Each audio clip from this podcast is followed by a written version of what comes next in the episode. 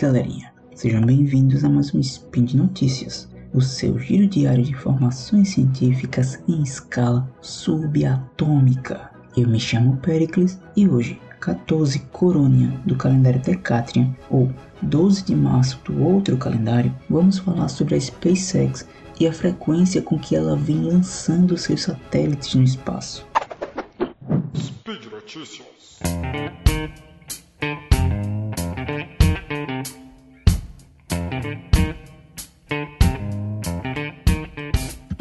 Um novo lote de 47 satélites de internet foi lançado na última quinta-feira, 3 de março, em um foguete Falcon 9 do bloco 39A do Kennedy Space Center, indo para o céu para se juntar à rede de banda larga Starlink da SpaceX na nona missão da empresa em nove semanas, mantendo o ritmo com a meta de cerca de 50 voos Falcon esse ano. Nesse último lançamento, que decolou em direção ao sudeste, os motores geraram mais de 20 milhões de cavalos de potência para impulsionar o foguete Falcon 9 através da maior parte da atmosfera da Terra em dois minutos e meio antes de desligar e cair, revelando o motor do segundo estágio do foguete para assumir a missão logo em seguida. O primeiro estágio, que estava voando em sua décima primeira missão, usou seus propulsores de controle para se reorientar no processo de reentrada. Depois, estendeu quatro aletas de grade de titânio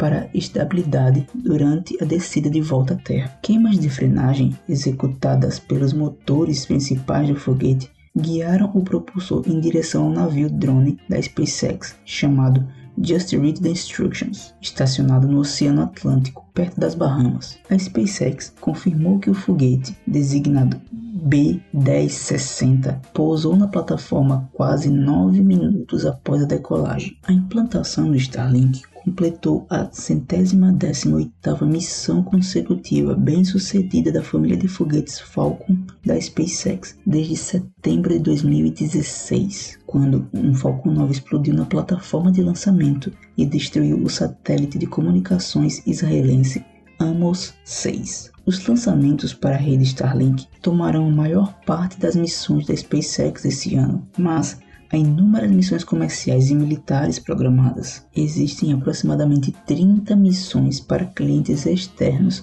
no cronograma da SpaceX que podem ser lançados antes do final de 2022. Com os novos satélites implantados na quinta-feira, a SpaceX lançou 2.234 naves espaciais Starlink até o momento, incluindo protótipos e modelos mais antigos que não estão mais em serviço. Jonathan McDowell, um astrofísico que rastreia regularmente a atividade de voos espaciais, estimou que a SpaceX tinha 1945 satélites Starlink funcionando em órbita na quarta-feira. O lançamento na quinta ocorreu apenas seis dias após a missão Starlink anterior da SpaceX na Califórnia. Eles já planejavam outro lançamento do Starlink em um foguete Falcon 9 em 8 de março da estação da Força Espacial de Cabo Canaveral, aproximando a empresa de atingir a meta de implantar cerca de 4.400 satélites Starlink para transmitir serviços de internet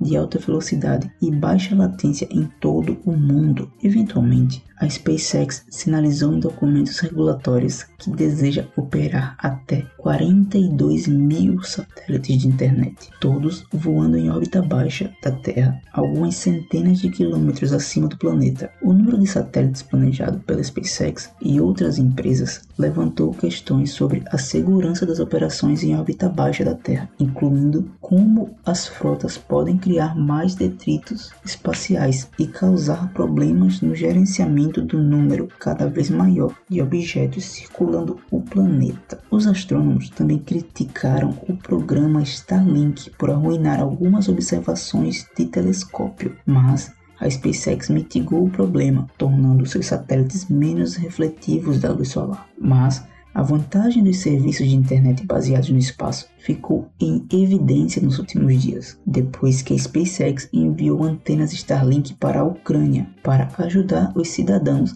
a permanecerem conectados em meio ao ataque militar da Rússia, que começou em 24 de fevereiro. E por hoje é só, pessoal. Lembro que todos os links comentados estão no post e deixe lá também seu comentário, elogio, crítica, declaração de amor ou a forma predileta de matar o Tarek.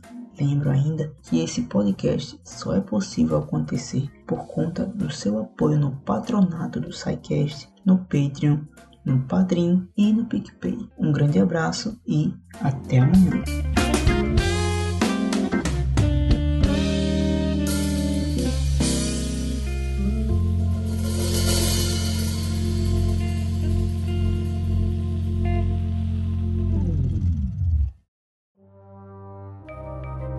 Este programa foi produzido por Mentes Deviantes.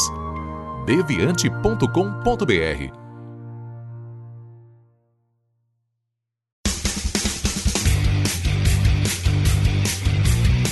Cortes, edição de podcast.